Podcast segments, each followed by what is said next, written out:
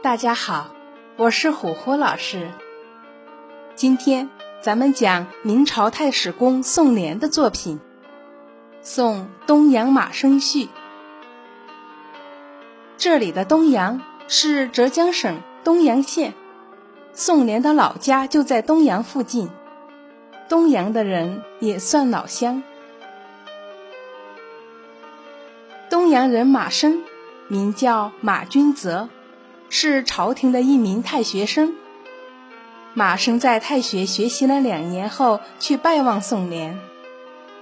当时宋濂已经是翰林学士了。宋濂觉得马生聪明好学，为人端正谦和，便写了一封赠序给马生，就是《送东阳马生序》。宋濂在序里推心置腹地对马生说道：“我小时候家里很穷，根本买不起书，只能去找有书的人家借书来看。每当借到书以后，我便抓紧时间边看边抄，不管天寒还是酷暑，都一刻不放松地学习抄写。到了约定的时间，一定把书还给人家。”从不拖欠时间，因为守信用，很多人家愿意借书给我看，我也因此博览群书。成年以后，为了追求更加精进的学问，我跑到百里之外的前辈那里去求学。那前辈德高望重，去他那里求学的人非常多，他的家里每天都挤满了去求学的人。前辈学问大，脾气也大，他对我说话从不客气。那时候我总是站在他的身边，小心翼翼提出问题，低声侧耳的请教。前辈心情不好时会骂人，每当挨骂时，我总是表情更加恭敬，礼貌更加周全，不敢说一句话。等前辈心情好的时候。再抓紧机会前去请教，所以我虽然笨一点，还是在前辈那里学了不少东西。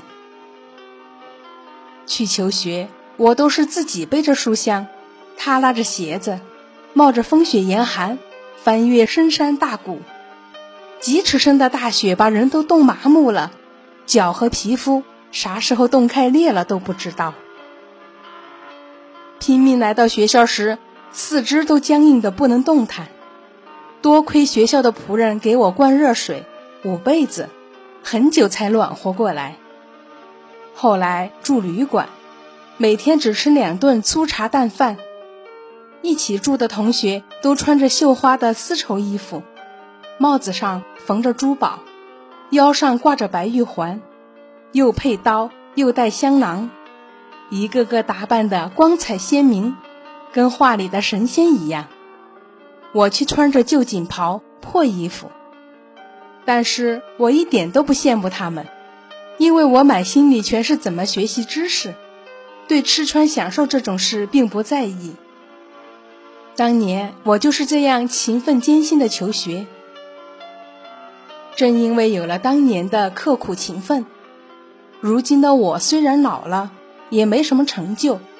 却还能和君子们在一起，跟着朝廷高官们一起每天陪侍着皇上，听候讯问，承受着天子的恩宠和荣耀，自己的名字也被天下人称颂。我都可以做到这一步，才能超过我的人，只要肯勤奋刻苦，怎么会做不到呢？现在学生们在太学里学习，他们的吃喝有朝廷管。穿的衣服鞋袜都有父母操心，根本不用担心会不会饿着冻着。太学生坐在大厦之下诵读经书，不需奔走劳苦。有什么疑问去问老师，老师肯定会详细解答，不可能不搭理他们。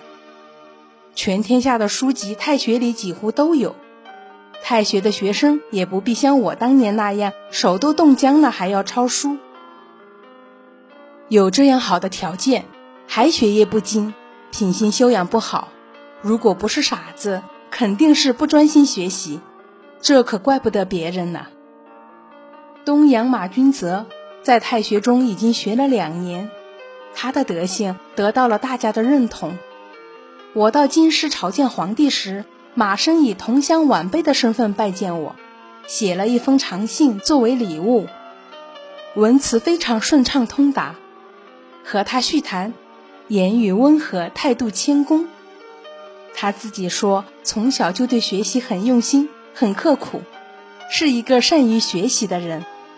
现在他就要回家乡去拜见父母双亲，我特地将自己求学的艰辛告诉他。写这篇序，从我的本意来讲，是想勉励小同乡马生努力学习。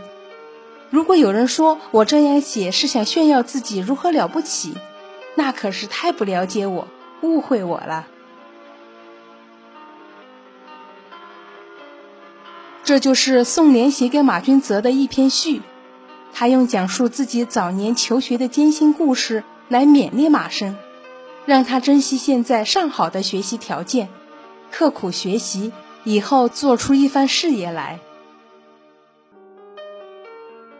后来马生学业有成，当官以后赞政有方，一直做到一品官，可以说。马生在官场的成就不比宋濂差多少。宋濂和马生都是通过勤奋的学习改变了自己的命运，成为青史留名的人物。故事讲完了，谢谢您的收听，我是虎虎老师，下个故事再见。